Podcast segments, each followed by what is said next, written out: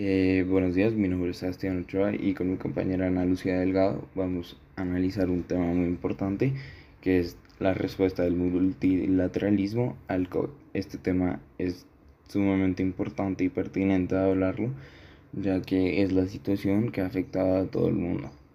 Eh, desde diferentes puntos de vista como el social, económico, político, con las vacunas, en la salud y también en la que se han muerto o enfermado millones de personas. ¿Por qué es importante el tema en estos momentos?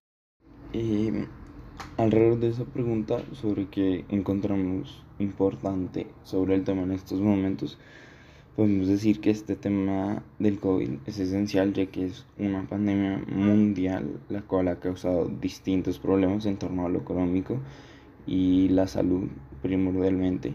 Eh, podemos ver entre varios países cómo ha sido la vacunación. Em, los países más beneficiados obviamente han sido los productores de, de las vacunas, como son Inglaterra, China y Rusia, con la Pfizer. También está la Moderna, Johnson de Johnson y Johnson, eh, las vacunas de en M y con esto podemos ver que la vacunación también es específicamente como para gente de mayor edad. En general los países no han empezado a vacunar gente menor de 16 años, como es el caso de Estados Unidos, en donde se ha llevado una vacunación más, como más rápida Em, además de esto, cada vacuna tiene sus diferencias. Digamos, la de Pfizer tiene dos dosis que se administra en un intervalo de tres semanas. Em, la Moderna también tiene dos dosis que se administran en un intervalo de cuatro semanas. Y la de Jensen que se administra eh, una dosis. ¿Qué hace que sea internacional? Bueno, Em, hay dos puntos importantes que definen este problema como un problema internacional. El primero es que este virus en sí ha logrado esparcirse alrededor de todo el mundo. Ha infectado a miles de comunidades eh, en términos económicos, sociales y sanitarios, ha matado a millones de personas y ha afectado mucho en la conexión entre países y comunidades. Por otro lado, también se podría considerar internacional porque ahorita hay una competencia en el mercado para los países que consiguen o están en proceso de sacar sus propias vacunas para solucionar este problema, ya que esta es la prioridad en este momento. ¿Qué origen histórico tiene este problema? Y continuando un poco más con este tema, podemos encontrar el origen y cuál es el origen histórico que tiene este problema. Eh, este problema se originó el 31 de diciembre de 2019 cuando en Wuhan, en China, empezaron reportes de casos de una neumonía de un origen desconocido. Eh, pues podemos ver que este tema avanzó bastante rápido, ya que en enero las autoridades empezaron a identificar que se trataba de una cepa del coronavirus. Eh, para tener un, fondo un poquito más informado sobre qué es el coronavirus. Es un virus que pertenece a una extensa familia de virus, perdón la redundancia. Eh, estas enfermedades pueden causar eh, su problema tanto en animales como en humanos. Eh, los humanos se sabe que tienen bastantes que se pueden afectar por varias causas de infecciones respiratorias que pueden imitar un resfriado común hasta enfermedades más graves como el síndrome respiratorio de Oriente Medio, el cual es el MERS, y además el síndrome respiratorio agudo severo, el SRAS, y este se volvió a descubrir en 2019 con la pandemia actual. Para esto, eh, podemos encontrar unos, unas ciertas ideas sobre cómo empezó el virus. Muchos dicen que fue eh, una sopa de murciélago, la cual estuvo mal cocinada. Y otra de las teorías conspirativas que no compartimos es que es algún plan de algún gobierno para reducir la población mundial. Aunque realmente no tenemos una exactitud de cuáles fueron sus orígenes. Recientemente, ¿qué ha ocurrido? Y continuando con estas ideas, vamos a actualizarnos un poco y explicar un poquito más qué ocurre. Eh, podemos ver que más de 378 millones de personas ya han recibido al menos una dosis de, esta, de estas diferentes vacunas. Em, además de esto, juntando toda la información en todos los países, podemos ver que ha habido un total de 137 millones de casos, 77.8 millones de recuperados y 2.95 millones de muertos. Em, podemos ver el caso de potencias como Estados Unidos, que son 31.3 millones de casos eh, recuperados actualmente, no tienen el número, eh, y muertes 562 mil personas muertas. En un país más grande y concurrido como India, podemos ver que son 13.7 millones de muertos, 12 .3 millones de recuperados y 171 mil muertes.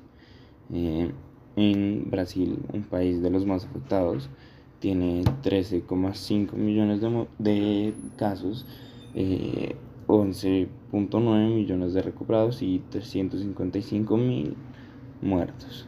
Em, Reino Unido, que es uno de los que sacó su vacuna, podemos ver 4 37 millones de casos no tienen el número actual de recuperados y 127 muertos.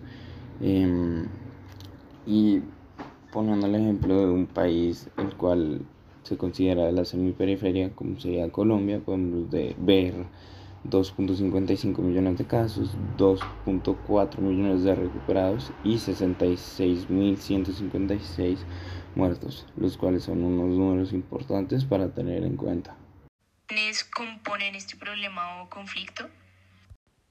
Este conflicto, este, sí, este problema en este momento es un problema mundial. Todo el mundo, todos los países componen este problema, ya que el virus ha llegado a la mayoría, si no es que a todos los países en el mundo. Y en este momento lo que está intentando la sociedad es agilizar la vacunación y hacerla más efectiva, buscando una vacuna que nos haga inmunes a todos eh, permanentemente y que sea asequible para toda la sociedad y todos los países. Así sean potencias, países periféricos o semiperiféricos. ¿Qué consisten estos intereses? Estos intereses que los principales son la vacunación ágil y efectiva em, y conseguir crear eh, la vacuna como entre comillas perfecta, consiste en reactivar la, la economía y el comercio, ya que estos fueron muy afectados durante la pandemia, sobre todo en los picos más altos del comienzo. Y obviamente intentar reactivar la normalidad que hemos vivido desde siempre. ¿Qué se puede esperar que suceda con este conflicto? Em, bueno, ya después de haber dado unos datos bastante importantes para tener en cuenta, vamos a algo importante y es qué se puede esperar que suceda con este conflicto. Eh, y empezando con algo, y es que podemos ver que en esta pandemia hay grandes repercusiones, las cuales ha traído este virus llamado COVID-19 su influencia en los círculos económicos mundiales es de gran impacto en los mercados bursátiles, especialmente en los europeos y asiáticos. La caída de la producción anual china, la cual es una de las fuentes más importantes de crecimiento económico mundial, además de los efectos en el turismo en países que viven de esto, la cual tiene un gran papel estratégico en la creación de empleo y oportunidades para la población.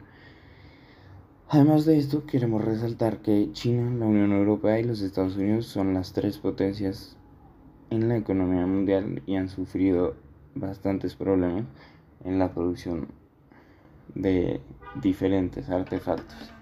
En este momento podemos ver que en la producción de elementos electrónicos eh, han tenido que cerrar fábricas, por lo tanto hay muchos chips que se han dejado de producir y ha bajado la producción de diferentes elementos.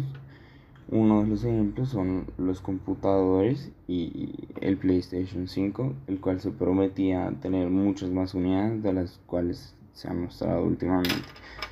Además de esto, podemos esperar que haya un conflicto con el medio ambiente, ya que a simple vista ha podido mejorar eh, en la parte de contaminación, ya que el cielo ahorita está más despejado y podemos avistar mayor cantidad de estrellas, pero existe todavía un problema y es el uso de plástico y materiales que se demoran en desaparecer.